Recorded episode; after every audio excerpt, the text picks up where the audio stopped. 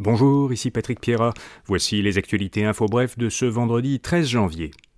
Dans le dossier des transferts en santé, le Québec souligne qu'il partage déjà ces données publiquement. Ottawa avait posé comme condition pour augmenter ses transferts d'argent aux provinces qu'elles partagent leurs données sur la santé.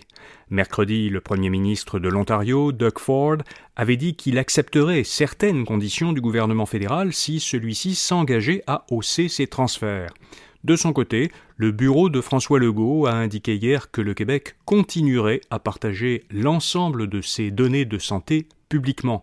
Le gouvernement du Québec dit que c'est une question de transparence et qu'Ottawa n'avait pas besoin d'en faire une condition. Le Premier ministre japonais Fumio Kishida était à Ottawa hier. Justin Trudeau lui a offert son appui pour le virage que le gouvernement japonais entreprend en matière de défense. Il prévoit de doubler son budget militaire annuel. Ce budget passerait d'environ 1% à 2% de son produit intérieur brut avant 2027. Fumio Kishida a par ailleurs indiqué qu'aucun engagement n'avait été pris sur un éventuel approvisionnement du Japon en gaz naturel liquéfié canadien.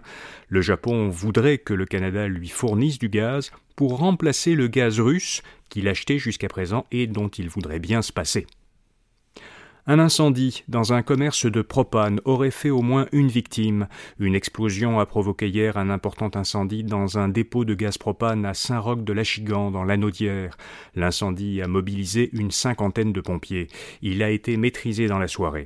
Le nombre de victimes n'avait pas encore été confirmé hier soir. Au moins un employé se trouvait dans le garage au moment de l'explosion. Selon le maire de la municipalité, trois habitants étaient portés disparus. Le président américain Joe Biden est dans l'embarras. La Maison-Blanche avait déjà annoncé lundi que des documents classés secrets, datant de sa vice-présidence, avaient été retrouvés dans l'un de ses bureaux. Eh bien, jeudi, elle a ajouté que d'autres documents confidentiels ont été retrouvés dans sa résidence privée au Delaware. Le secrétaire américain de la justice a nommé un procureur indépendant pour enquêter sur ces découvertes. Selon l'avocat de la Maison-Blanche, les documents en cause ont été déplacés par inadvertance et le président et ses avocats ont agi rapidement lorsqu'ils ont découvert l'erreur. Et puis c'est le patron d'une compagnie pétrolière qui présidera cette année la conférence des Nations Unies sur les changements climatiques. Ce sera la COP 28 qui se tiendra à Dubaï du 30 novembre au 12 décembre. Le sultan Ahmed Al-Jaber a été désigné par le pays hôte, les Émirats arabes unis, pour présider la conférence. Or, le sultan est PDG de la compagnie nationale pétrolière d'Abu Dhabi. Il est également ministre de l'Industrie et des Technologies des Émirats et il dirige aussi entreprise qui développe et déploie des projets d'énergie renouvelable.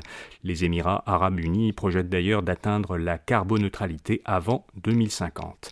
Voilà, vous savez l'essentiel. Pour les nouvelles économiques et financières, écoutez notre balado Info Bref Affaires ou allez à infobref.com pour voir notre infolettre d'aujourd'hui. Je vous donne rendez-vous lundi matin pour d'autres actualités Info Bref. Bonne fin de semaine.